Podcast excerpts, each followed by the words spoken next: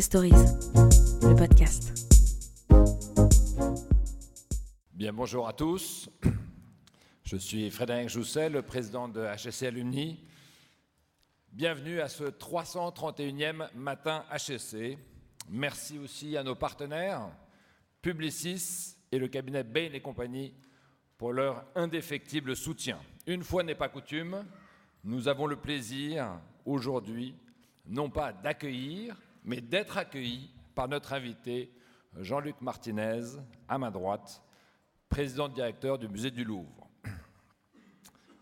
Et c'est un accueil particulièrement généreux, puisqu'en plus de nous recevoir dans ce magnifique auditorium, sous la pyramide qui fête tout juste ses 30 ans, le musée offre à tous les participants ici présents une invitation au vernissage le 23, le 23 octobre prochain que vous avez dû recevoir à l'entrée à l'exposition Léonard de Vinci. Un cadeau d'autant plus précieux que cette exposition événement, qui restera peut-être unique dans l'histoire, est déjà quasiment sold out. Nous sommes ici autour d'un homme et de son parcours qui est absolument remarquable, que je vais vous conter, et je vais le faire parce que comme il est modeste, il ne le fera pas lui-même.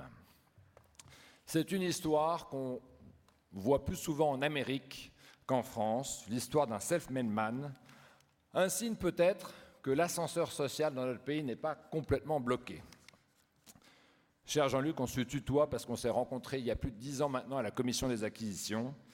À l'époque, tu n'étais que le directeur du département des, des, antiquités grecques, étrusques et romaines.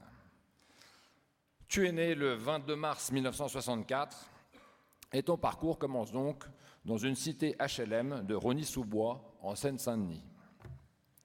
C'est là en effet que tes parents d'origine espagnole, ton père est facteur, ta mère est concierge, décident de s'installer trois mois après ta naissance. Tu y passes une enfance plutôt heureuse, mais sans aucun lien avec le milieu de l'art. Vous n'allez jamais à Paris, jamais au théâtre, ni même au cinéma. En bon archéologue que tu es, je suis sûr que tu pourrais nous donner la date exacte de ta rencontre avec l'art, le jour où ta vie a basculé. C'était quand tu étais en cinquième, en 1975, tu avais 11 ans, et ça s'est passé ici même au Louvre, à l'occasion d'une sortie scolaire.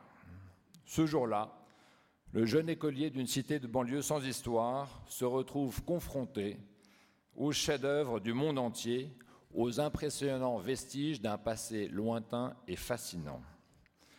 Le choc fut intense, comme un eureka pour toi qui parles grec couramment. Et depuis la découverte de la victoire de Samothrace jusqu'au moindre détail de ton parcours dans le musée, tout est resté gravé dans ta mémoire. Ce moment de révélation, joint à ton goût pour l'école et au soutien de tes professeurs, t'oriente vers des études d'histoire avec une prédilection pour la Grèce antique. Tu passes ton baccalauréat avec la mention très bien, et à l'époque ça voulait dire très très bien. Tu enchaînes avec un double cursus en histoire de à la Sorbonne et en histoire de l'art à l'école du Louvre, un parcours sans faute, couronné par un succès à l'agrégation qui te mène logiquement vers une carrière d'enseignant. Seulement voilà, toi, le bon élève, tu as un petit peu de mal avec les jeunes du lycée de Fontenay-sous-Bois qui ont manifestement un peu moins le goût des études que toi. Au bout de deux ans, tu quittes l'éducation nationale pour intégrer la très prestigieuse École d'Athènes en 1993.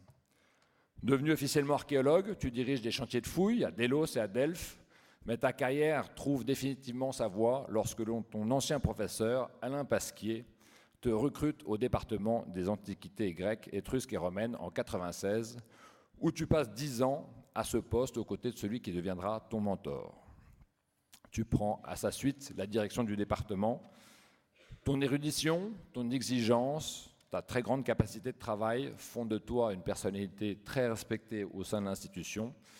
Et quand Henri Loirette décide de ne pas postuler pour un nouveau mandat en 2013, ton nom figure logiquement dans la liste des successeurs potentiels et c'est lui que le président de la République, François Hollande, retient. Ton projet pour le Louvre, tu aimes le résumer en un mot, la générosité. Fidèle à la devise du musée, ouvert à tous depuis 1793, tu souhaites que chacun, quelle que soit sa culture, puisse accéder au beau, Je suis persuadé, dis-tu dans une interview, que la vie peut être transformée à son contact. C'est ton credo et il n'est pas difficile d'y voir le reflet et les enseignements tirés de ton expérience personnelle. Concrètement, ça passe par un meilleur accueil de tous les publics, réaménagement du hall, création d'un centre d'interprétation, simplification des cartels, ouverture d'une petite galerie à vocation pédagogique et familiale, multiplication des partenariats visant à faire circuler les œuvres et les savoirs. Vous ne le savez pas, mais le Louvre travaille avec des écoles, des hôpitaux, des prisons et même Paris-Plage. Un musée généreux, c'est aussi un musée qui regarde au-delà des frontières nationales. À la demande du président Hollande, tu as rendu un rapport en 2015 sur la préservation du patrimoine menacé par les conflits armés. Et tu es toujours président du conseil scientifique de l'Alliance internationale du patrimoine en péril. Tu as enfin réussi à finaliser l'ouverture du Louvre à Abu Dhabi, qui avait souffert d'importants retards et qui rencontre un immense succès avec un million de visiteurs en 2018.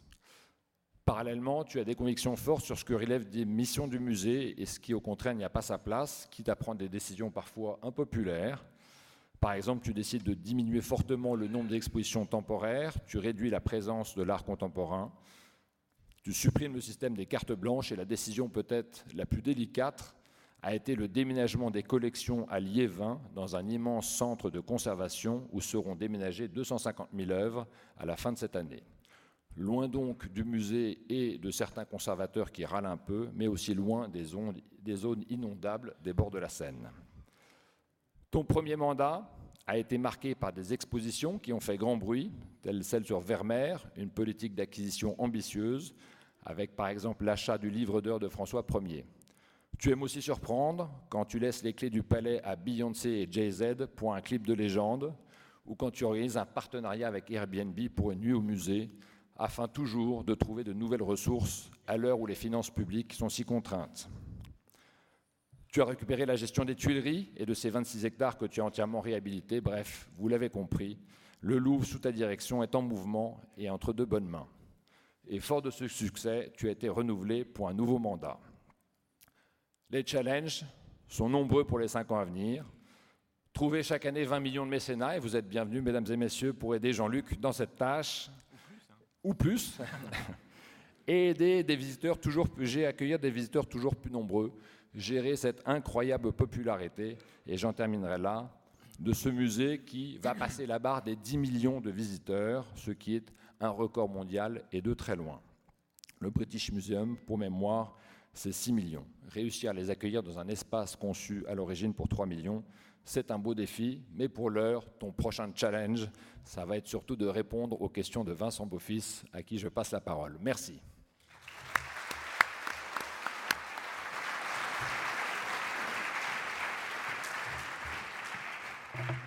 Bonjour à vous tous et merci Jean-Luc Martinez de nous accueillir dans ce bel endroit et dans ce somptueux auditorium. Il faudra que je fasse les sommets de challenge ici, c'est vraiment merveilleux, ça donne des idées. Euh, on va procéder comme on le fait euh, dans nos euh, matins HEC par quelques petites questions d'actualité pour nous mettre en jambes et puis on rentrera dans la manière dont on dirige, manage, pilote le Louvre. Les questions de la salle viendront après 9 heures. Et effectivement, euh, Arthur me dit qu'il euh, ne faut pas utiliser éventuellement, si vous êtes euh, pressé de poser des questions avant 9 heures, vous pouvez le faire, mais pas par SMS. Le numéro qui est sur la plaquette est le bon, mais il faut le faire via WhatsApp. Voilà, alors qu'est-ce qu'il y avait dans l'actualité du monde culturel ce matin dans la presse? Alors, ce matin, c'était plutôt hier soir, mais euh, ceux qui ont lu Le Monde l'ont repéré que le musée du Quai Branly va devenir le musée euh, Jacques Chirac. Quelle était euh, la relation de Jacques Chirac avec le Louvre? Est-ce qu'il était totalement obnubilé par son idée des arts asiatiques ou des arts premiers Ou est-ce qu'il aimait ce musée? Ce, musée, il a une relation très particulière avec, tous les présidents de la République. Frédéric l'a rappelé, euh, en 96, euh, moi je suis rentré au musée du Louvre. En 97, le premier président de la République que j'ai eu à accueillir comme simple conservateur, c'était Jacques Chirac dans la collection de céramique grecque. Et je voudrais simplement dire ici euh, que on caricature, on a beaucoup caricaturé ce président. alors que c'est un homme très cultivé, que par exemple la céramique grecque l'intéressait. Donc c'est un homme qui avait une relation au Louvre, comme beaucoup de Français, très particulière. Je vous rappelle que la décision de créer un département des arts de l'islam, c'est lui. la décision de, déplacer le Louvre à Lens, c'est lui que euh, l'idée d'un Louvre à Abu Dhabi, euh, c'est lui, qu'aujourd'hui, euh, il y a les arts premiers au Louvre, au pavillon des sessions, et c'est lui. C'est-à-dire que c'est un homme qui a conforté l'idée de l'universalité et que toutes les cultures avaient droit d'être au Louvre. Alors, sujet complètement différent qui me vient effectivement donc du, Figaro ce matin, en page 10, un, article sur la difficile lutte contre le trafic des, des, biens culturels qui financent le terrorisme. Est-ce qu'à un moment donné, euh, le Louvre a été confronté à des propositions d'acquisition euh, qui sont venues par des euh, biais aussi illégaux?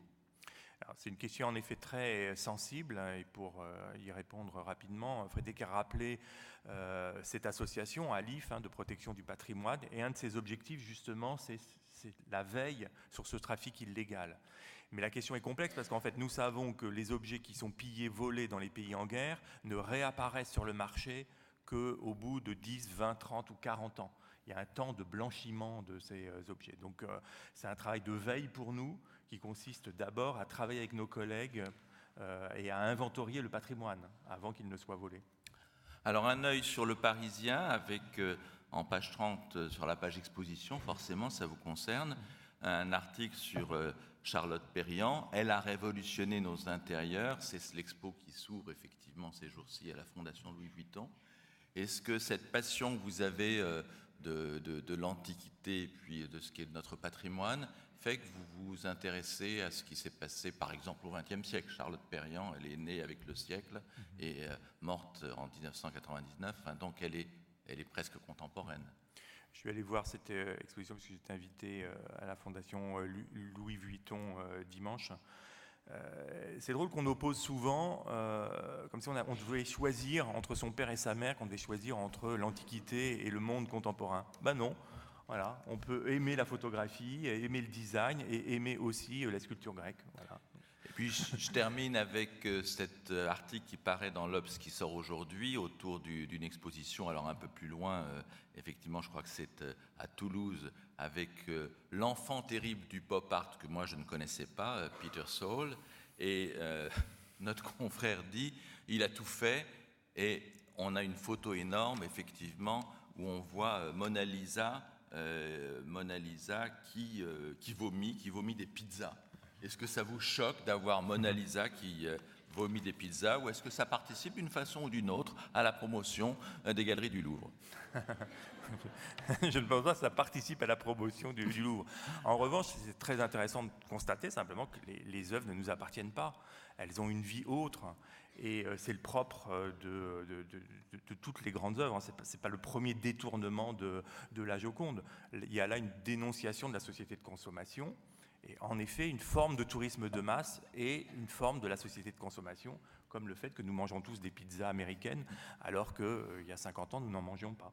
Et puis un petit détour, c'est partout dans les journaux ce matin, c'est les dernières propositions que Boris Johnson fait sur le Brexit. Mm. Est-ce que ça a une incidence euh, pour euh, un musée comme le Louvre? Ça a une incidence euh, euh, d'abord sur la circulation des œuvres d'art. Il est évident que la sortie de l'Angleterre imposera euh, à l'Angleterre des droits de circulation des œuvres d'art, et c'est de 7 à 11 hein, selon les pays de la communauté européenne. Donc ça signifie en effet que pour les collections, mais aussi pour le commerce d'art, ça change tout parce qu'aujourd'hui, Londres est la plus grande place européenne dans le domaine du commerce d'art. Donc ça, c'est une vraie conséquence économique. Ensuite, bien entendu, euh, ça signifie que les relations euh, entre musées vont être un peu compliquées euh, par le rétablissement donc de barrières douanières. Et mes collègues anglais sont assez inquiets de cette sortie de leur pays. Alors rentrons dans les affaires du Louvre. Et si on se retrouve ici aujourd'hui, si Frédéric a eu cette idée de monter ce matin euh, tout à fait exceptionnelle, c'est bien sûr cette expo Léonard de Vinci euh, qui va commencer le 24 octobre. Euh, une expo comme ça pour le Louvre, ça peut s'apparenter à quoi dans le monde du business? C'est le lancement d'une nouvelle voiture, euh, d'une nouvelle box pour fric? Comment, comment le, quelle, place ça a dans, dans, dans la vie d'un paquebot comme le Louvre? C'est d'abord euh, un moyen euh, en interne de refonder euh, nos missions. Parce qu'ici, il y a beaucoup, beaucoup de gens Hein, il y a 2300 personnes qui travaillent dans ce musée, plein de métiers. Or, tous ces métiers, ils n'ont en commun que le fait qu'à un moment donné, ils vont travailler pour que des gens soient devant des œuvres d'art. Donc une exposition comme celle-là, c'est d'abord, en termes de management, un moyen de coordonner le travail de tous. Ensuite, c'est bien sûr une extraordinaire opportunité en termes de communication donc le fait que la Joconde soit le tableau le plus célèbre au monde, que Léonard de Vinci soit devenu un, génie universel, qu'il soit ce soit pour une mauvaise ou de bonne raison, peu m'importe. Et, finalement, donc, c'est une, chance énorme. C'est-à-dire qu'avec une exposition comme Vinci, c'est le moyen de euh, parler différemment du musée, parce que euh, ce musée, est à la fois très connu et méconnu. Euh, notamment, j'en parlais tout à l'heure, pour le public des actifs, pour vous qui travaillez, comment aller au musée et pourquoi revenir au musée du Louvre. Donc voilà, c'est donner euh, aux habitants d'Île-de-France l'envie de revenir au Louvre et c'est faire rêver au Brésil euh, ou à Perpignan du Louvre.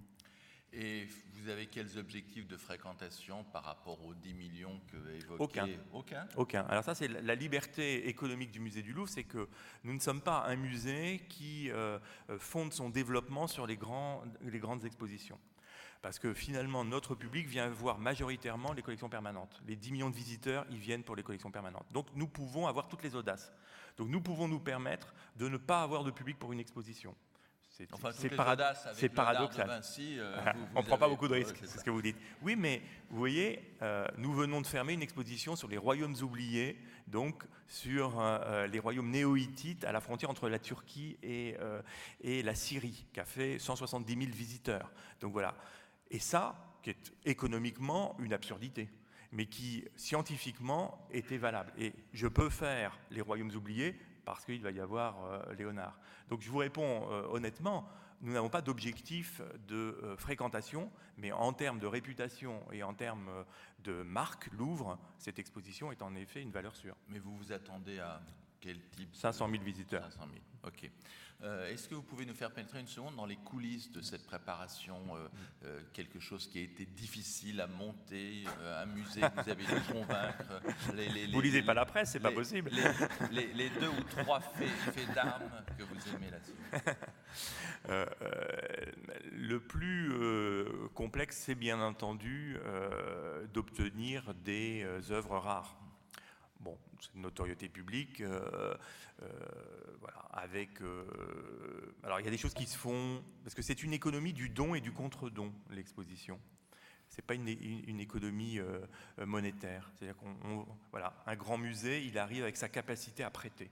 Donc quand je vais voir un collègue pour lui demander une œuvre, je sais qu'il va un jour me demander une autre. Voilà. Bon. Donc du coup, c'est des relations personnelles et euh, sans dire le nom du musée ni le nom de mon collègue, euh, il faut aller arracher les choses. Quoi. Donc, euh, et souvent, le fait de prendre l'avion, d'aller dire bon, je viens de voir, et ben là, en face, d'homme à homme, donc on obtient les choses. Donc ça, c'est et l'exposition, elle sera faite comme ça de petits petite euh, donc lié à cette relation euh, personnelle. Après, ce qui est euh, complexe également, c'est l'équilibre économique, hein, parce que les valeurs d'assurance des, des Léonards font que nous avons demandé la garantie d'État. Donc, je ne sais pas si vous savez ce que c'est, mais ça veut dire que l'État prend une part de responsabilité pour convaincre nos chers amis de Bercy que ça vaut la peine que le risque financier pour la France vaut la peine. Voilà, là, il faut convaincre également euh, donc le ministère des Finances, qui est normal, protège nos intérêts. Donc voilà, ça c'est aussi un autre, euh, un autre défi. Juste pour nous indiquer de quelles œuvres vous êtes le, plus fier dans, dans ce, dans, qui que vous avez réussi à faire venir pour l'exposition? Bah, Par exemple, là, alors c'est pas, c'est pas encore su, mais à vous je vous le dis, euh, la Madone Benoît de Saint-Pétersbourg, de l'Ermitage par exemple.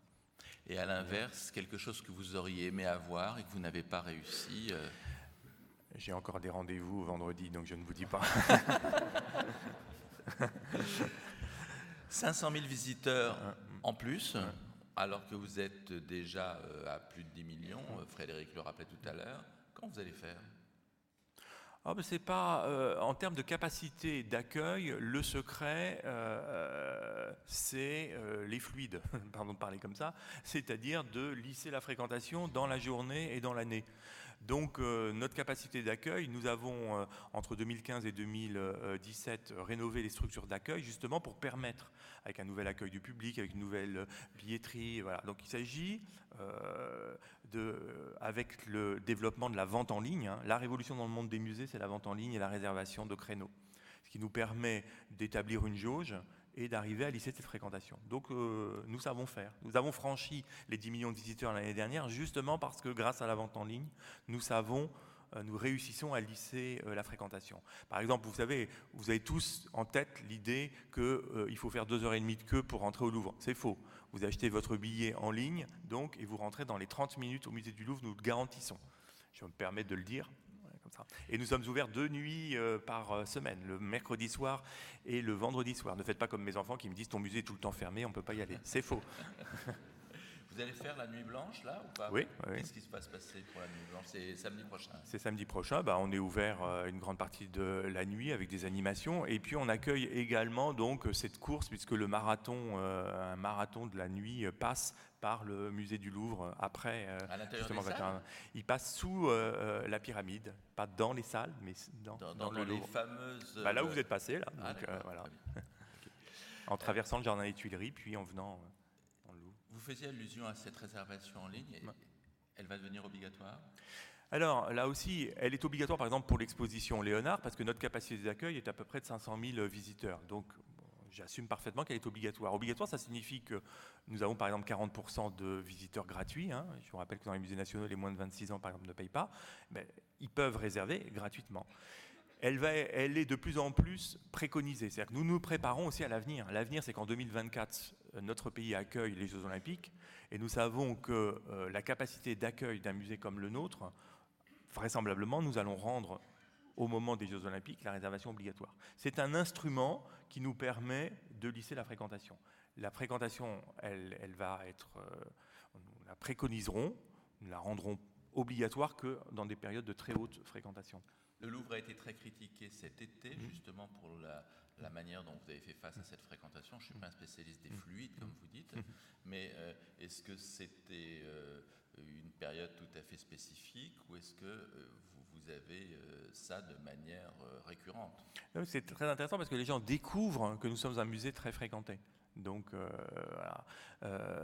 mais je vous rappelle que nous avons accueilli au mois de juin, juillet, août 800 000 visiteurs par mois. Ça signifie que rentrent dans ce musée entre 25 000 et 50 000 personnes par jour. Est-ce que vous vous rendez compte de l'organisation qu'il faut donc je vous dis ça parce qu'il n'y a aucun musée au monde, mais euh, pratiquement aucune institution qui est capable de faire cela. Alors je pense qu'il y a des choses qui sont améliorables, mais euh, je pense que nous traitons bien nos visiteurs et nous les accueillons euh, dignement. Hier, j'étais avec le patron des Galeries Lafayette mm. qui faisait face depuis plusieurs années à l'exponentiel succès du tourisme chinois, au point mm. qu'ils ont fait un magasin spécifique pour les Chinois. Est-ce qu'il y a une manière spécifique d'accueillir les euh, euh, amoureux chinois du Louvre alors d'abord, en effet, nous avons le même euh, souci, le même, souhait de mieux accueillir les visiteurs chinois. Il y a cinq ans, ils n'existaient pas. Aujourd'hui, ils sont 800 000 au Louvre. ça signifie que nous captons 80% des visiteurs chinois qui sont rentrés en France avec un visa. Donc bien sûr qu'on a intérêt à mieux les connaître et à mieux les accueillir. Donc vous le verrez si vous venez au musée, nous avons développé une signalétique en mandarin et nous travaillons euh, sur un audio guide en mandarin et euh, avec l'agence comptable sur les moyens de paiement. La vraie difficulté pour les Chinois, c'est leur. Vous savez, ils n'ont plus de liquide sur eux, ils payent tout avec leur téléphone. Donc voilà, il faut s'adapter à ces usages et aussi à ces usages culinaires. Hein, et euh, dans les restaurants du Louvre, notamment, donc, on a adapté donc l'offre à leurs demandes. Mais le, cœur des missions du Louvre, c'est de servir l'universalité et donc de permettre aux visiteurs chinois, parce que c'est ce qu'ils viennent voir au Louvre, les cultures du monde. Alors, vous êtes le, patron du Louvre, vous êtes également un chef d'entreprise, vous avez un budget de à peu près 250 millions, 100 millions de dotation de l'État, donc 150 millions qui sont votre affaire, qui sont effectivement euh, là-dessus. Euh, est-ce que ben, cet équilibre, 100 millions de budget de l'État, 150 millions de recettes propres, dont je crois à peu près 90 millions de billetterie, ça ressemble à peu près à ce que sont les, les grands chiffres des musées comparables ou est-ce que c'est Pas du tout. Pas du tout. Le musée euh, du Louvre est, unique par plein d'aspects. Euh, le modèle euh, des musées américains est, un modèle privé, comme les universités, fondé donc sur des fonds de dotation qui financent entièrement leur fonctionnement.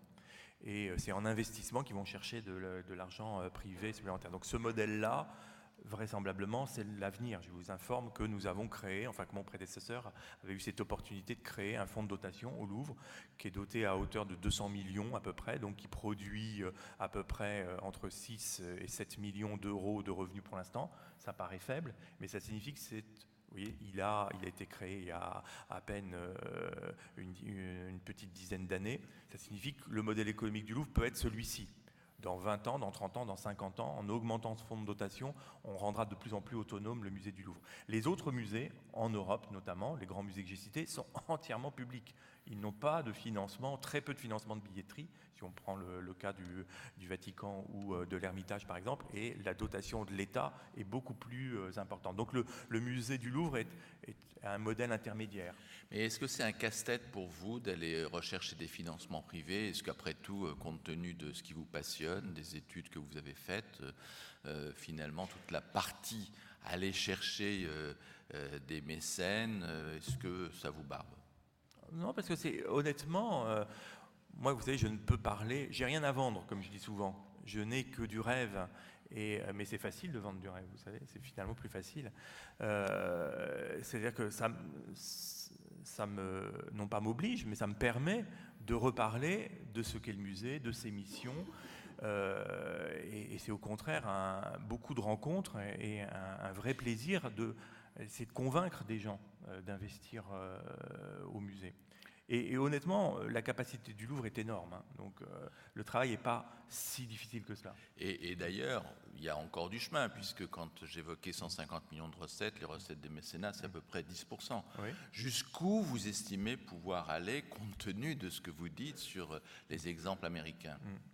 bah, euh, je pense qu'en investissement, euh, je veux dire, donc pour des rénovations, etc., on peut aller plus loin. Donc, euh, mais euh, ce qu'attendent les mécènes, c'est la construction d'un projet et une forme de visibilité de ce projet. Donc euh, à nous aussi de nous adapter, de nous adapter à cette forme de philanthropie. L'avenir aussi de la philanthropie dans le monde des musées, c'est ce que les Américains appellent les educational programs, c'est-à-dire en fait des programmes de démocratisation. En France, on parle de démocratisation. Et là, on voit bien que la société aujourd'hui est sensible à ce type de philanthropie. C'est-à-dire que par exemple, le MoMA à New York, il offre à ses visiteurs des journées gratuites, mais c'est un sponsor qui l'offre. Et donc, je pense qu'on peut aller vers cela. On ne l'a pas encore fait au, livre, au Louvre. Non. Qu'est-ce qu'il y a comme euh, action justement de mécénat intéressante, euh, d'entreprise qui, vous a, ont étonné ou que vous avez imaginé, vous? Ben, Frédéric l'a rappelé parce qu'en euh, France, ça fait un peu de bruit. L'association d'images avec Airbnb était pour moi au cœur de nos missions. Euh, Qu'est-ce qui s'est passé? Parce que je bah, Tout simplement parce que Airbnb nous a approchés euh, et euh, en lançant un jeu concours, c'est la première fois qu'il le faisait avec un musée, où un couple a gagné une nuit au Louvre. Moi, j'ai considéré avec mes équipes que c'était exactement ce pourquoi on était fait, c'est-à-dire rendre le musée accessible. Et en effet, si vous aviez vu ce, couple, c'était une jeune anglaise d'origine italienne, son copain qui, n'avait jamais mis les pieds dans un musée en Angleterre. Voilà, on est fait pour ça. Et cette image de ces, jeunes gens dans le musée, accueillis comme des rois et des reines, ben, voilà. Moi, je suis très fier de cette image. Donc, il y a eu des images dans le métro, etc. Il y a des gens que ça a scandalisé. C'est très intéressant que ça ait scandalisé. Donc, beaucoup de belles âmes qui sont dit, mais alors, on privatise le Louvre? Oui, c'est le sens même du Louvre. Quand en 1793, on ouvre le palais royal, on ouvre aux citoyens, à vous et à moi, ce qui était réservé rois. Voilà, c'est le sens donc euh, de la privatisation du Louvre. Donc par exemple Airbnb, oui, j'en suis euh, particulièrement fier. Et puis il y a des euh, formes de mécénat très traditionnelles au Louvre, mais il faut que vous nous en disiez un mot. C'est par exemple cette magie des American Friends du Louvre. D'où ça vient, comment ça vit, est-ce que c'est important d'ailleurs en termes de financier euh, Le premier public étranger au Louvre, ce sont les États-Unis, les citoyens américains. Un million et demi de citoyens des États-Unis sont venus au Louvre l'année dernière. Ça signifie que nous sommes un très grand musée américain, hein. donc euh, un des dix plus grands musées américains par la fréquentation. Alors cet amour des citoyens des États-Unis pour le Louvre euh, doit être euh, récompensé, et donc cette, association des American Friends of the Louvre est bien entendu un levier fort de financement, mais c'est d'abord aussi un moyen de rencontrer ce public américain aux États-Unis. Donc nous faisons un certain nombre d'actions aux États-Unis pour euh, euh, séduire, mais aussi attirer ce public euh, américain. Alors, quand j'évoquais tout à l'heure vos 14 millions de recettes du mécénat, et que vous avez vu tout d'un coup, après le, drame de Notre-Dame, un milliard qui tombait sur notre belle cathédrale, vous n'avez pas eu une forme de jalousie, non pas pour l'incendie, hein, mais de, de voir cette afflux d'argent tout d'un coup oh, Pas du tout. Je, ne comprends même pas qu'on puisse euh, un moment imaginer euh, cela. Parce que de la même manière que vous voyez, euh, quand vous lisez un, bon livre, vous avez envie de lire, ben, je suis certain que la philanthropie attire la philanthropie. C'est-à-dire que ce mouvement en faveur de la cathédrale Notre-Dame, il va être très très bénéfique en faveur du patrimoine français en général. Et nous, Louvre, nous allons profiter de cet élan de générosité, c'est certain plus et plus, ça fait pas moins.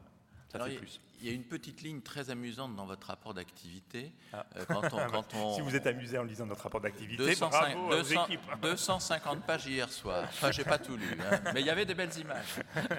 on essaye. Euh, ah on a eu un problème l'an dernier parce qu'on n'a pas eu les dividendes du Louvre d'Abu Dhabi. Pardon de commencer par cette belle histoire avec mon tropisme financier dividendes du Louvre d'Abu Dhabi sur l'exercice 2017, 73 millions qui mm. tombent comme ça. Mm. Mm. C'est et en plus, je crois que ce n'était pas la seule année. Je crois qu'il y en a. Qu'est-ce que représente financièrement cette belle aventure? Et puis ensuite, vous nous direz ce que, ça, ce que ça veut dire également par rapport à l'extension du Louvre euh, et de la magie du nom. Mais financièrement, c'est colossal. Financièrement, euh, c'est une très belle réussite pour la France et pour le Louvre. Donc après, il y a le travail derrière, mais vous avez raison de rappeler que donc la France a vendu pour à hauteur de 400 millions d'euros donc la licence de marque Louvre. Et les 73 millions auxquels vous faites allusion, c'est le deuxième versement de cette licence de marque. Et que nous avons, grâce à notre force de conviction, réussi à reverser sur ce fonds de dotation dont je vous ai parlé, pour qu'ils produisent des bénéfices. Donc ça, c'est très vertueux.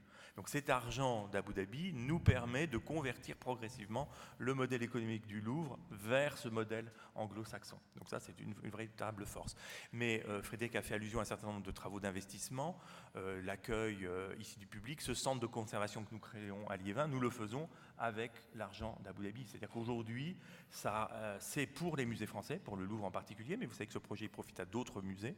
Pour ceux qui connaissent le petit musée national du Moyen Âge, Cluny par exemple, qui vient de refaire son entrée, il, il vient de le refaire grâce à l'argent d'Abu Dhabi. Donc c'est une vraie chance pour euh, les musées français. Et alors au-delà donc de, cette manne qui nous vient du Moyen-Orient, mhm. euh, on va fêter le mois prochain le deuxième anniversaire du Louvre Abu Dhabi. Euh, quel bilan vous en faites comme patron d'une institution sœur? D'abord, un bilan personnel, c'est une aventure incroyable, une chance incroyable pour moi. Vous savez, j'ai participé avec mon prédécesseur à la création du Louvre-Lens, maintenant le Louvre Abu Dhabi. Dans la vie d'un directeur de musée, créer des musées, c'est incroyable. Quoi. Euh, et puis aussi, comme aventure personnelle, euh, par ma formation, aller dans le golf, euh, c'était très improbable. Bon. Et là-bas, j'ai l'impression d'arriver aux États-Unis dans les années 1880, tout est possible. Et vous arrivez, on vous attend pour votre expertise, on vous remercie pour ce que vous faites. Vous savez, quand vous revenez en France, c'est le choc. Hein, donc, petite digression.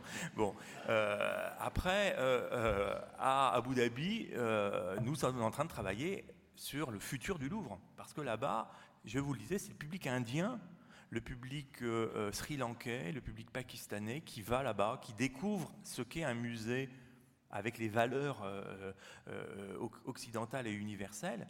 Et dans 5 ans, dans 10 ans, ce public, il, vient, il viendra au Louvre. Donc c'est aussi une manière de développer le public du musée qui va venir en France. Alors, euh, effectivement, c'est une forme de diversification, la diversification géographique. Est-ce qu'il y a d'autres éléments de diversification, des produits dérivés, des licences? Qu'est-ce que c'est que le, business du Louvre, au-delà de la billetterie et du mécénat dont on a parlé? Alors, l'avenir, c'est d'abord, euh, et si vous me parlez d'une question financière, l'association d'images. Euh, il est évident que s'associer à des marques, nous sommes une marque, s'associer à d'autres marques, donc, euh, et je fais la différence entre le mécénat et l'association d'images, donc est porteur, est sans doute le plus porteur de recettes et de développement à l'avenir. Et il est évident que dans l'opinion publique internationale, nous sommes associés aux marques de luxe français. Le savoir-faire du Louvre est associé au savoir-faire des grandes maisons françaises. Donc ça, c'est voilà. Donc euh, à côté du mécénat au sens euh, juridique où on définit le mécénat, l'association d'images est un facteur de, euh, de, développement. Il est évident aussi que les musées virtuels, les expositions virtuelles, la manière d'être présent virtuellement est un autre facteur de développement. Et, On en parlera tout à l'heure d'ailleurs. Un, un, des éléments, c'est justement cette capacité à être présent autrement, donc euh, euh, notamment à l'international. Et, dans des produits dérivés, est-ce que vous avez, que vous êtes comme Disney, vous avez des, Louvre Store qui regorgent, alors ici bien sûr, mais est-ce que c'est une voie de diversification intéressante? Euh, oui, on est en train d'y travailler avec un agent de licence de marque. Euh, par exemple, euh, je vous invite à, acheter le thé du Louvre.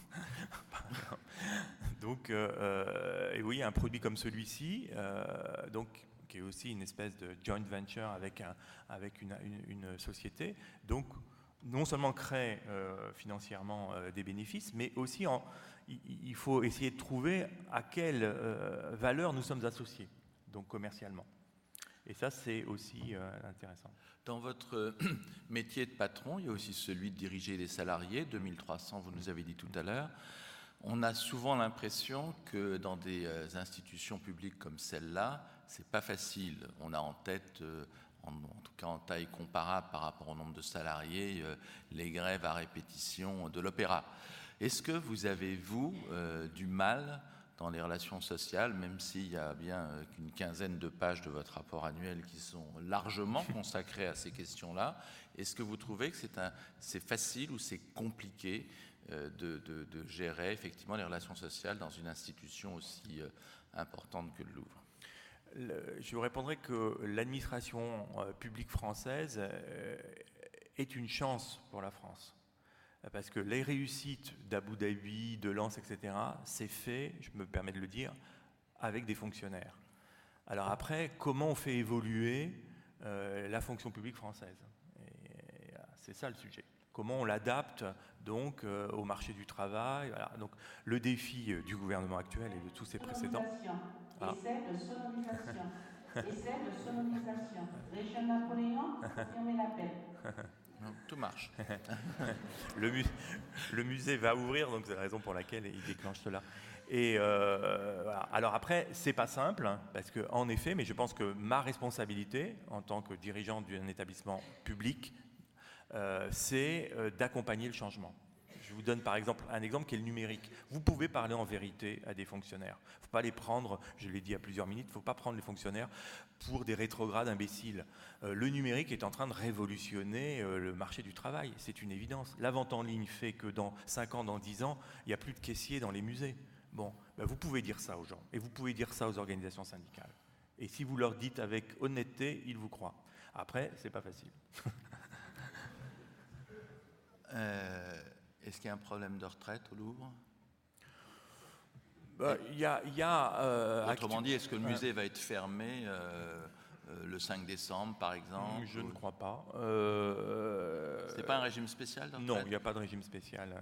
Si vous savez, si, on, s'enrichissait au ministère de la Culture, ça se saurait. Donc, ah bah, il y a un régime spécial à, l'opéra, ce qui est un des, des sujets majeurs. Pas de commentaires sur mes collègues. Non, il n'y a pas de sujet de retraite euh, dans la. notre, sujet à nous, c'est le vieillissement de la pyramide des âges du personnel, puisque la majorité des gens ont été recrutés pour le Grand Louvre qui a ouvert en 1989. Donc, on a une pyramide des âges qui, vous, pouvez bien comprendre, donc la majorité des gens vont partir à la retraite là dans les 10 ans euh, qui viennent. Mais c'est aussi une chance dans la transformation de l'établissement, hein, de refonder un autre modèle euh, pour, le, pour ce, ce petit marché du travail.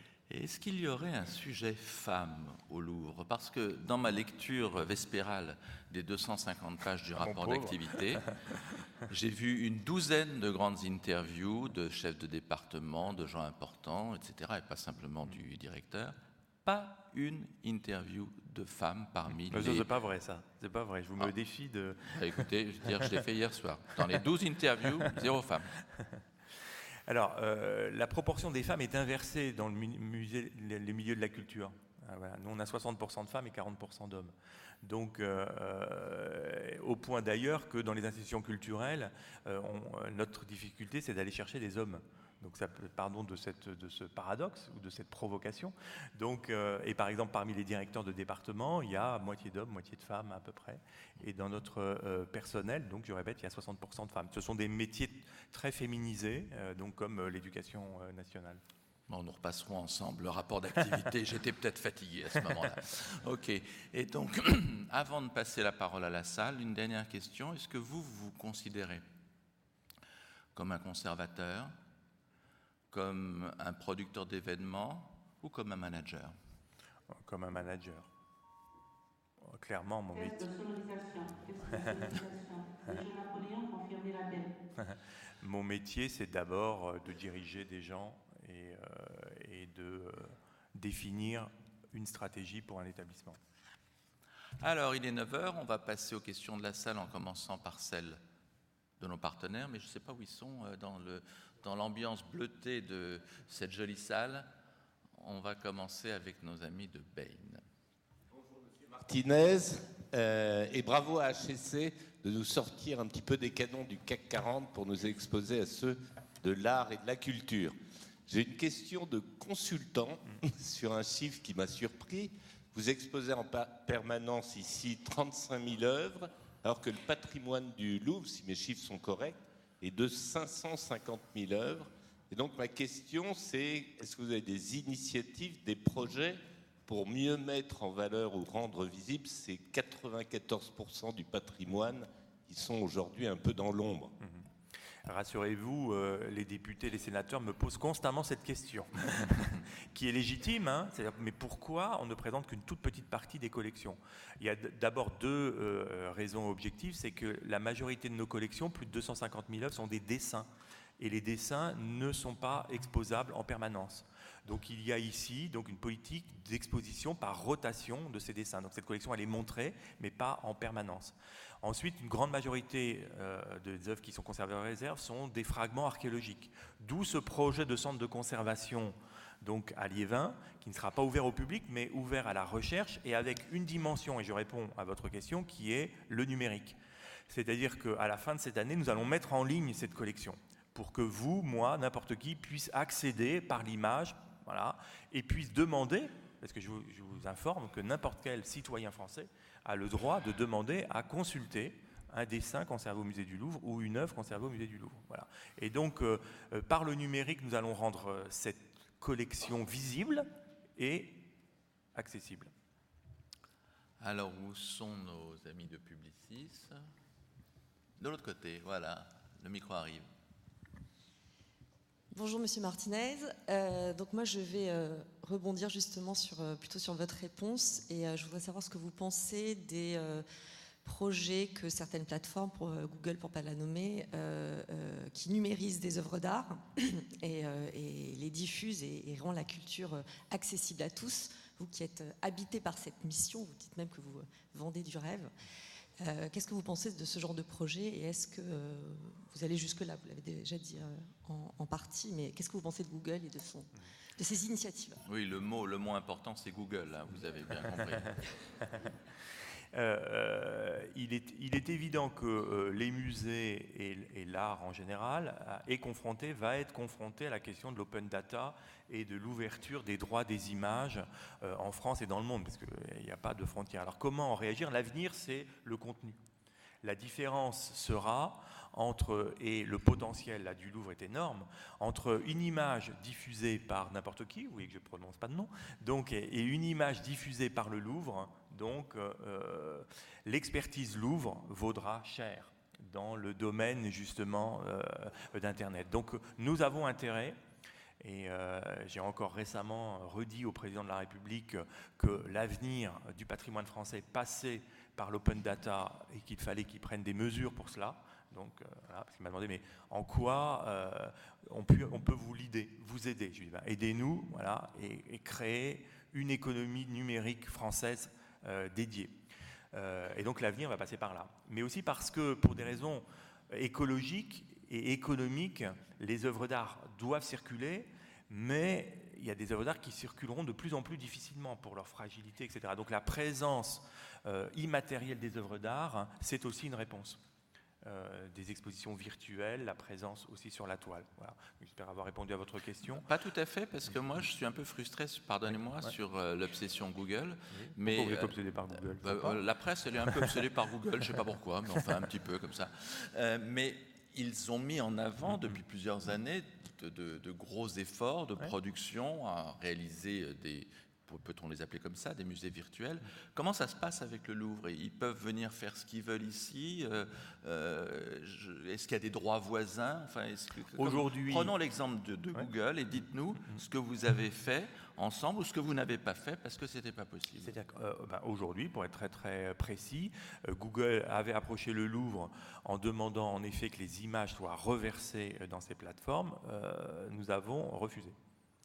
Euh, et aujourd'hui, donc, euh, les images des œuvres qui sont conservées au Louvre, elles sont en accès euh, en partie libre pour usage non commercial au sein de la Réunion des musées nationaux. Et quand nous allons mettre en ligne nos collections, elles seront en accès libre. Donc nous souhaitons développer notre propre manière de mettre euh, sur le net nos images. Mais ce débat, pardon de vous le dire, il est derrière nous parce qu'aujourd'hui, avec ce que vous avez dans la poche, n'importe quel de nos visiteurs peut faire une photographie de très haute qualité des œuvres du Louvre. Et aujourd'hui, vous allez sur Facebook, sur Instagram, n'importe où, et vous avez de très bonnes images. Donc Google est complètement dépassé.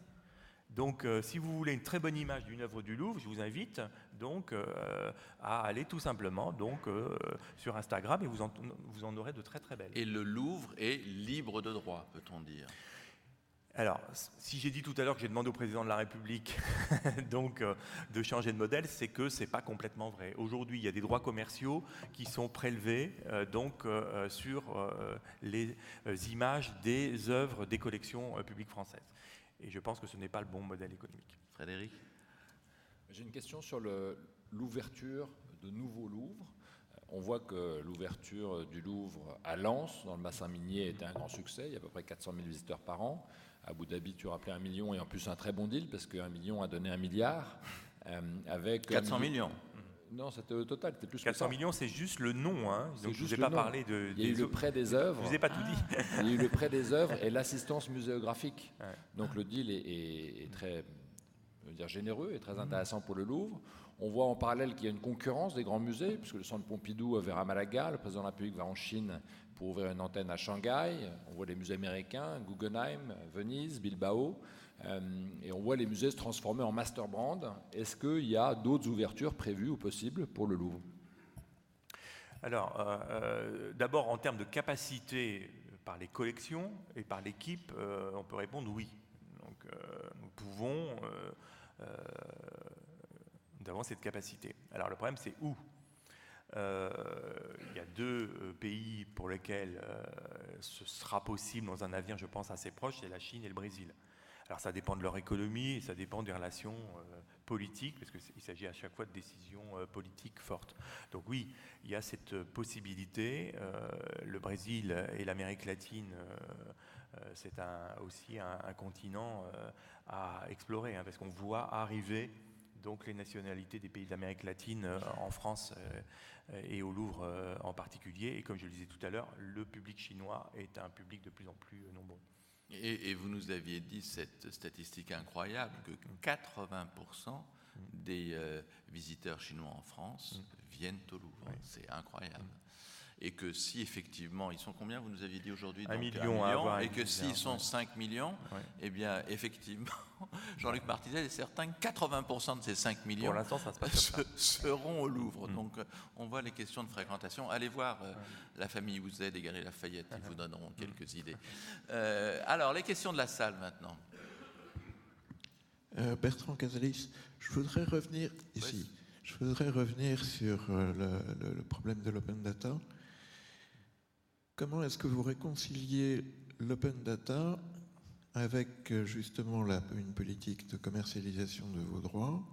Et d'autre part, il y a un certain nombre d'établissements publics qui ont dépensé de l'argent pour collecter ces données et donc mettre à la disposition libre et gratuite de l'ensemble des acteurs économiques. C'est déséquilibrer tous ces acteurs, tous ces acteurs euh, de, la, de, dépendant de l'État. De même pour le Louvre, il me semble que l'accumulation des collections correspond à un effort de la collectivité publique, donc de l'argent du contribuable. Comment est-ce que vous réconciliez ça avec la mise à disposition gratuite de toutes les données?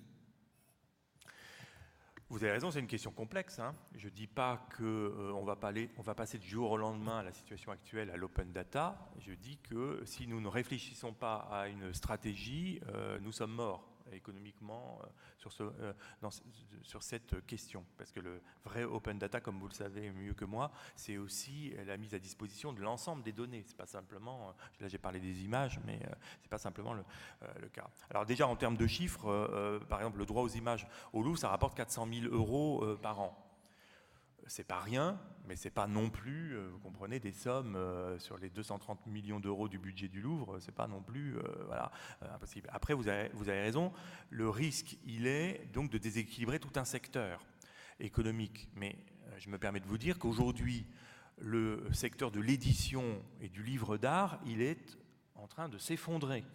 Parce que les droits photographiques font qu'il y a ceux qui respectent la législation qui coulent et ceux qui ne respectent pas la législation dont, voilà, qui sont en train de se développer. Donc, euh, voilà. Et je répète, aujourd'hui, certes, euh, il faut passer à un autre modèle, mais comme je le disais, n'importe qui peut récupérer sur Instagram une photo de très bonne qualité euh, publiable. Alors comment on va passer du modèle actuel à un autre modèle? Moi, je vous dis, je n'ai pas de solution miracle, hein, je ne dis pas que c'est très très simple, mais je dis que, je vous donne simplement l'exemple des sociétés de jeux vidéo qui nous ont approchés. Euh, aujourd'hui, le British Museum euh, met en ligne euh, gratuitement des relevés 3D de certains de ces objets. Et donc, quand une société française veut avoir une épée médiévale pour un jeu vidéo, eh ben, elle ne se tourne plus vers un musée français. Donc, elle, va collecter donc l'épée disponible au British Museum. Et au British Museum commence à se développer donc des visites grâce aux jeux vidéo d'objets qui ont été identifiés par euh, euh, les adolescents qui jouent à ces jeux vidéo. Donc voilà. Alors après, comment on mesure le retour donc de cet investissement? Tout cela est, complexe, mais euh, je pense que je dis simplement devant vous que si nous ne réfléchissons pas à un changement de modèle, je répète, nous sommes morts.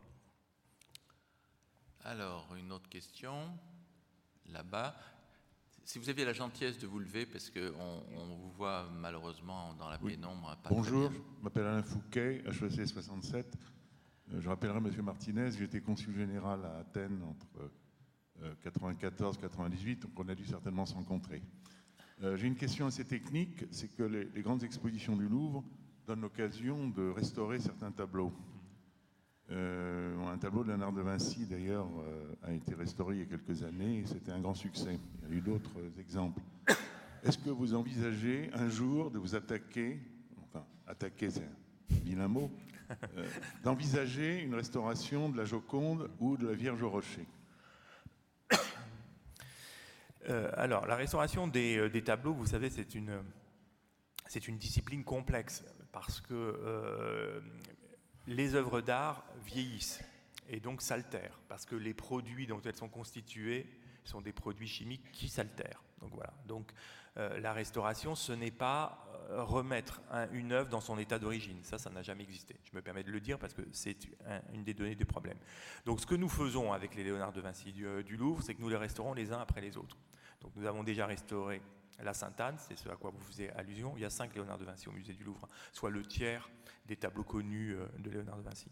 Donc nous avons restauré la Sainte-Anne, nous avons restauré la Belle Ferronnière et euh, donc euh, l'année dernière le Saint-Jean-Baptiste. Reste en effet la Vierge au Rocher, qui est un cas très complexe de euh, transposition d'un tableau sur bois sur toile, donc voilà, qui est le prochain que nous allons restaurer. Donc, et la Joconde. Alors, à s'attaquer à la Joconde, vous voyez, parce qu'il y a une dimension affective avec la Joconde, et la valeur affective et marchande du tableau fait que voilà, on restaure des dizaines de tableaux, tout le monde s'en fiche. Le jour où on, va on, va restaurer la Joconde, bien entendu, ça va devenir une affaire internationale. Voilà. Et il y a aussi une question pratique, c'est que euh, on l'avait fait pour les noces de Cana. Moi, j'aime bien qu'on montre les restaurations au public. Avec la Joconde, c'est impossible. Donc, comment vous faites pratiquement parce que je répète, hein, entre 20 et 50 000 personnes dans la salle de la Joconde par jour. Donc, euh, comment vous faites pour restaurer dans des conditions à peu près normales, donc un tableau qui est euh, vu par 20 à 50 000. Voilà. Donc nous ne reculons pas, mais euh, nous faisons les Léonard de Vinci les uns après les autres pour mieux comprendre la technique de Léonard et pour avoir tous les instruments scientifiques le jour où on commencera donc la restauration de la Joconde. Frédéric? Restauration, Léonard, affaires internationales, je rebondis là-dessus. Est-ce que le Salvatore Mundi a été bien restauré? Est-ce que tu as la conviction que c'est vraiment un Léonard de Vinci? Est-ce qu'on le verra dans l'exposition? Est-ce que je peux répondre à cette question? Pas encore. C'est vraiment le patron de Beaux-Arts qui a dit ça, hein, parce qu'il fallait la chercher. C'est vraiment, euh, c'est pas l'ami, mais c'est le patron de Beaux-Arts. Euh, vous découvrirez ça euh, le, au moment de l'inauguration de l'exposition. C'est une question complexe parce que euh, je suis encore en cours de négociation sur ce, sur ce tableau et vous savez que ce tableau a, été en effet vendu 450 millions de dollars. Donc, bon, c'est à l'heure actuelle le tableau le, plus cher vendu au monde. Donc toute euh, information sur ce tableau est instrumentalisée en, pour ou contre sa valeur. Donc la parole du président directeur du musée du Louvre peut faire ou défaire la cote de ce tableau. Et donc je ne prendrai pas ce risque devant vous. Une question à la deuxième rang. Oui, bonjour Monsieur le Président, Monsieur Chancel, je travaille dans le secteur public. Deux petites questions. Euh, comment vous gérez les, les trésors de Notre-Dame qui sont actuellement chez vous? Et comment vous faites euh, pour gérer le trop grand afflux qu'il y a pour la Joconde par rapport aux œuvres du musée? Merci. Pardon, j'ai pas compris votre question. Comment vous, je, fais pour gérer les. Le trop grand afflux qu'il y a par rapport à la Joconde par rapport aux autres pièces du musée. Ah, d'accord. Oui, donc c'est le flux, c'est toujours une question de fluide, la Joconde versus le reste du musée. Donc, euh, euh, c'est une question complexe dans la mesure où, en effet, le palais est très très grand, hein, 70 000 mètres carrés, euh, d'ouvert au public. Du coup, même quand on a l'impression qu'il y a beaucoup de monde, au deuxième étage, par exemple, de l'aile Richelieu, il n'y a presque personne. La difficulté, c'est que nous, répondons à des normes d'ouverture au public euh, avec des évacuations pompiers, etc. C'est-à-dire que même s'il n'y a personne au deuxième étage, s'il y a plus de euh, 2000 euh, personnes dans euh, la salle de la Joconde, nous ne pouvons pas continuer à accueillir du public. Donc voilà, d'où le fait de, par la réservation en ligne, d'arriver à lisser cette fréquentation dans la journée. Euh, et c'est aussi par la politique d'exposition que nous pouvons mettre en valeur les autres collections du musée. Donc là, nous le faisons avec, avec Léonard, mais euh, vous avez parlé de l'exposition Vermeer, par exemple. Il s'agissait aussi de montrer qu'il y a d'autres collections au musée du Louvre et qu'on peut aller voir d'autres parties euh, du musée. Et pour Notre-Dame, je n'ai pas compris non plus votre question. Alors aujourd'hui, donc, euh, euh, la nuit euh, de l'incendie, je ne jalousais donc pas mes collègues puisque j'étais sur le terrain, le ministre m'ayant appelé pour me demander comment on peut évacuer au Louvre une partie des collections. Donc nous abritons en effet actuellement le trésor qui était conservé dans la cathédrale et nous avons proposé à nos collègues à la fois du diocèse et des monuments historiques de, de présenter provisoirement une partie du trésor dans les salles du musée du Louvre avant que la cathédrale ne rouvre. Et nous imaginons, avant sa réouverture, une exposition montrant les tableaux qui n'ont pas souffert et le trésor au Louvre. Est-ce que pour ce problème si difficile à résoudre de la fluidité du succès de la Joconde, vous avez quelqu'un à penser euh, comme un patron de supermarché et d'aller euh, faire une espèce de chemin critique, peut-être de monter la Joconde au deuxième étage et de ainsi faire passer les 25 euh, à 50 000 visiteurs quotidiens par d'autres chefs-d'œuvre qui permettraient effectivement à la fois de désengorger et à la fois peut-être un peu de décourager et aussi de faire découvrir d'autres merveilles. Mais pour que vous compreniez, euh, notre modèle euh, de développement, euh, nous allons le chercher auprès de ceux qui accueillent le même nombre de publics que nous, c'est-à-dire les grands événements sportifs. Roland Garros, les coupes du monde de football ou de rugby et les parcs d'attractions. Donc, et toutes les hypothèses que vous avez énoncées, nous les avons étudiées. Euh, comment on fait rentrer en même temps euh, plus de 2000 personnes. Euh, donc rassurez-vous, nous ne sommes pas uniquement concentrés sur présenter la Joconde dans un espace parce que scientifiquement ça aurait du sens. Une autre question?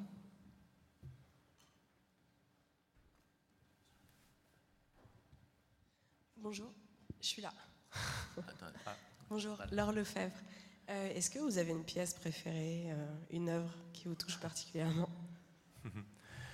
Euh, D'abord, ça change selon les jours, voilà. non, mais c'est vrai parce que du coup, moi j'ai la chance de travailler ici. Vous vous rendez compte Donc vous êtes arrivé ce matin, vous avez vu la lumière sur le palais, etc. Enfin, c'est un endroit incroyable. Donc c'est quand même un endroit incroyable, Donc bon, moi j'ai ce plaisir-là.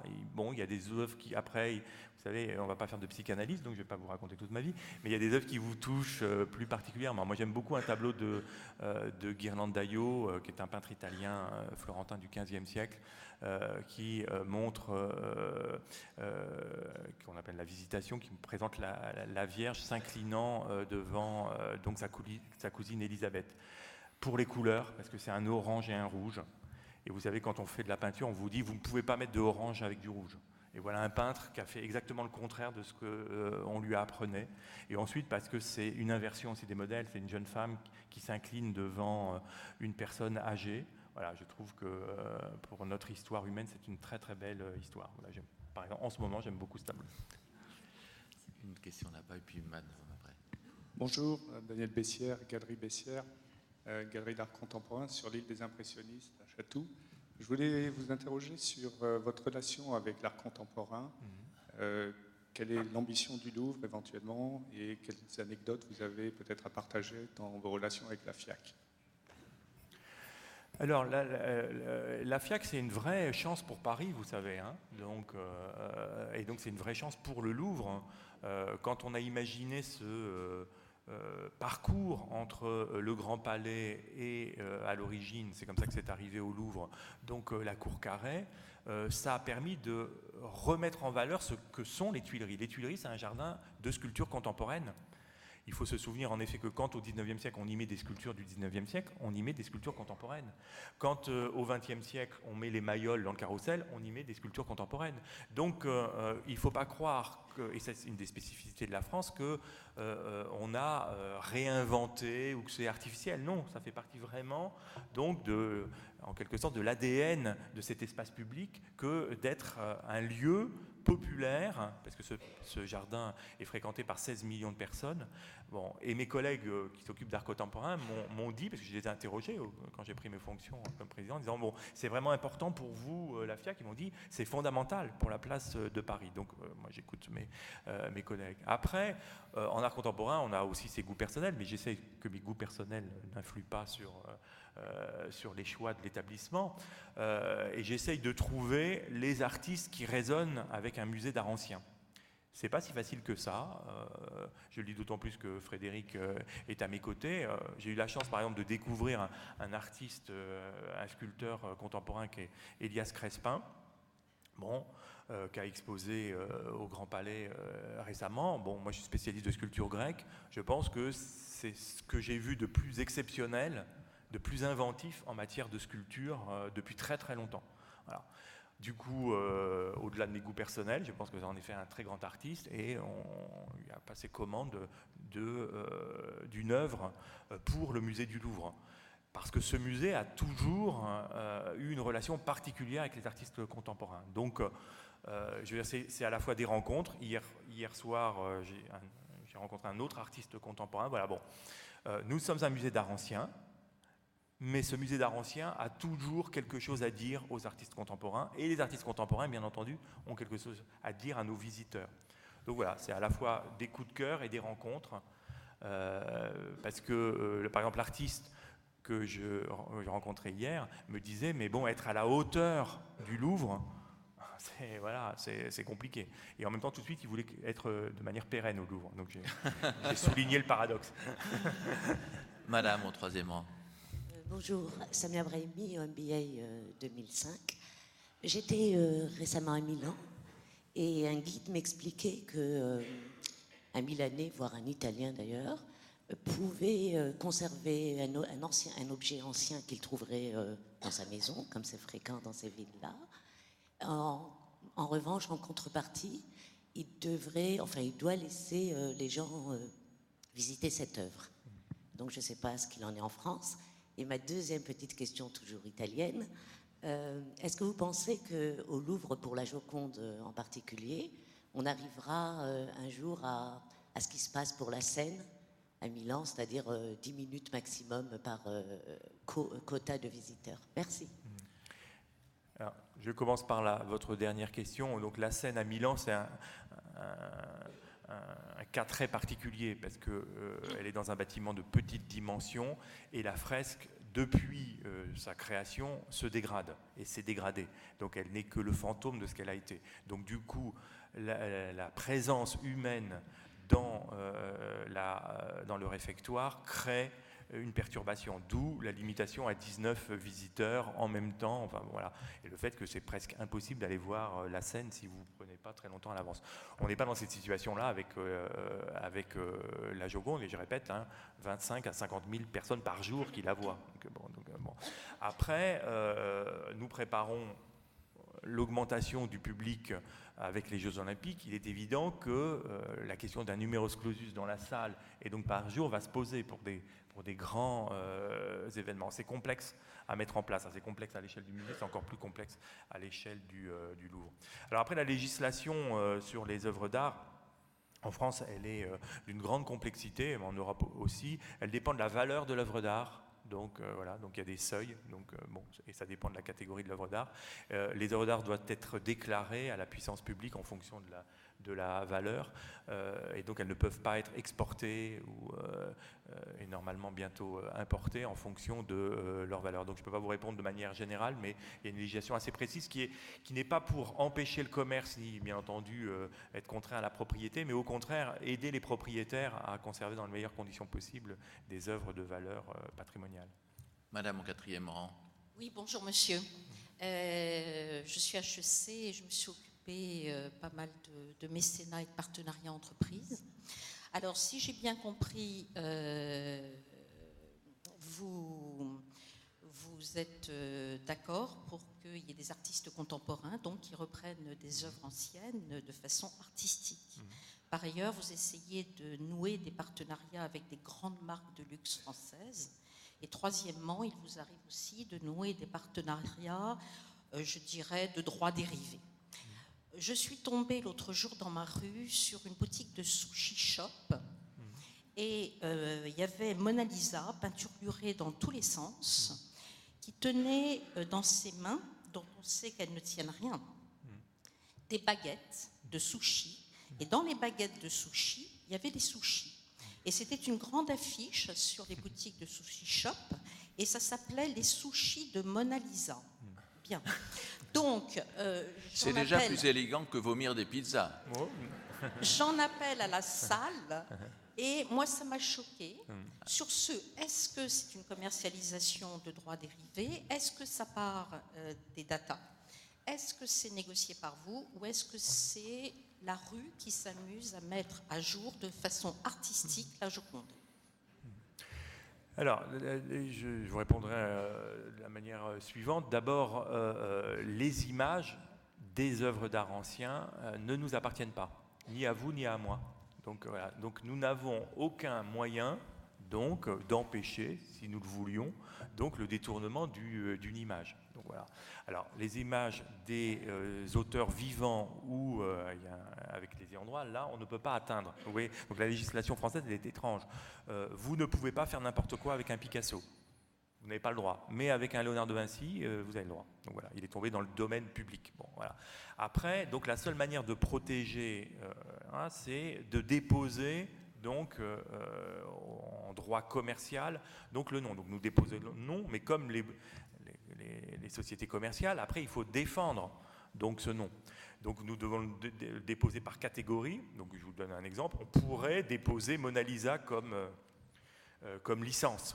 Euh, ou la Joconde, mais il faudrait le déposer dans des catégories. Je ne pense pas qu'on aurait pensé, l'imaginer, à le déposer dans la catégorie sushi, vous voyez. Donc bon, voilà.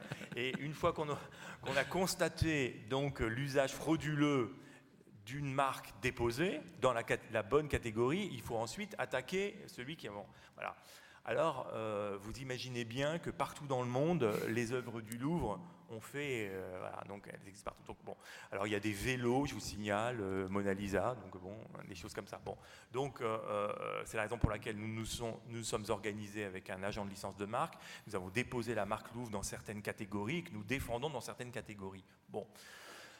Je vous dirais, euh, c'est, euh, euh, il y a des images aussi très très drôles de la Joconde, hein, la Joconde tenant un chat, la Joconde tournant la tête, bon, et, voilà. après, ça dépend de votre sensibilité. Nous ne pouvons pas protéger et nous n'avons pas le droit donc d'interdire donc le, détournement de, des images. Non, non, non, non, non. Il faut. y a une dernière question à poser. Vous, vous verrez, Monsieur Martinez, après, si vous avez des idées à lui soumettre. Mais enfin, en tout cas, on trouve plutôt sympathique qu'on s'occupe de Mona Lisa, même avec des sushis. bonjour. Quelle est la politique d'acquisition du Louvre? Et notamment, rappelez-nous ce budget incroyablement euh, minime en relation avec effectivement les 230 millions que vous évoquiez tout à l'heure Alors, euh, nous avons euh, euh, sur billetterie une part de la billetterie consacrée aux acquisitions. C'est entre 8, autour de 8 millions, 8 et 10 millions par, par an. Bah, vous y allez, c'est de l'argent quand même. Il mais à l'échelle des 400 millions de dollars que vous nous évoquiez tout à l'heure. Mais je vous signale que mes collègues du British Museum n'ont pas un, une livre pour leur politique d'acquisition et qu'il n'y a aucun musée français qui a autant d'argent. Donc voilà, ça c'est l'argent que nous mettons, nous, de la billetterie. Après, la législation française dans le domaine d'acquisition est très favorable. Vous savez que vous, vous pouvez contribuer, simple particulier, euh, avec déduction de 66% pour l'acquisition de ce que nous avons classé comme trésor national et une entreprise à hauteur de 90%.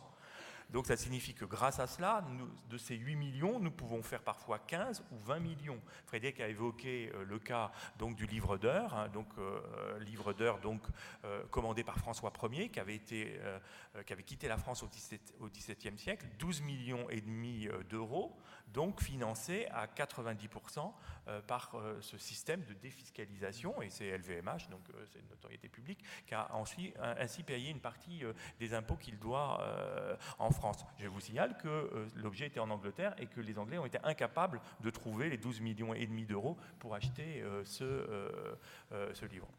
Donc voilà, pour la politique d'acquisition, un, musée qui conserve plus de 500 000 œuvres et qu'en expose 35 000 doit d'abord se poser la question pourquoi acheter? Est-ce que vous comprenez? Nous ne sommes pas un musée qui a besoin d'autres œuvres. Alors, Bon, euh, euh, donc ça ne doit pas être nos goûts personnels.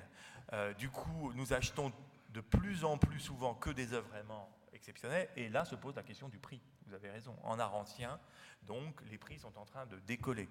et il est évident qu'en peinture ancienne notamment, c'est un peu moins le cas en sculpture ancienne, mais quand même, bon, aujourd'hui, une œuvre vraiment importante, elle est de plusieurs millions d'euros. Donc, du coup, il s'agit de choisir Donc, et il y a plusieurs critères, la question de euh, la provenance, donc de la traçabilité.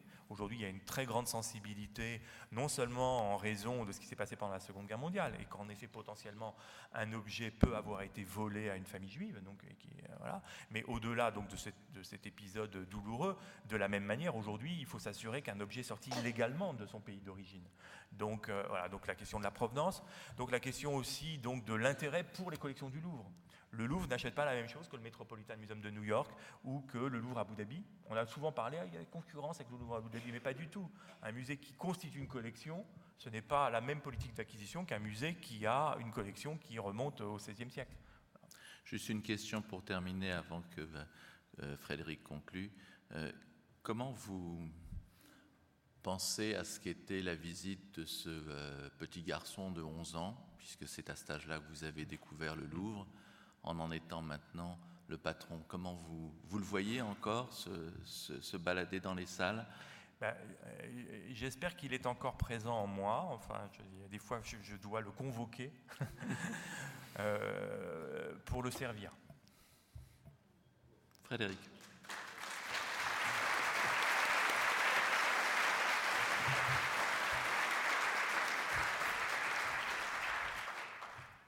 Est-ce que, avec cette dernière phrase, tout n'est pas dit Je te facilite pas la tâche, c'est ça.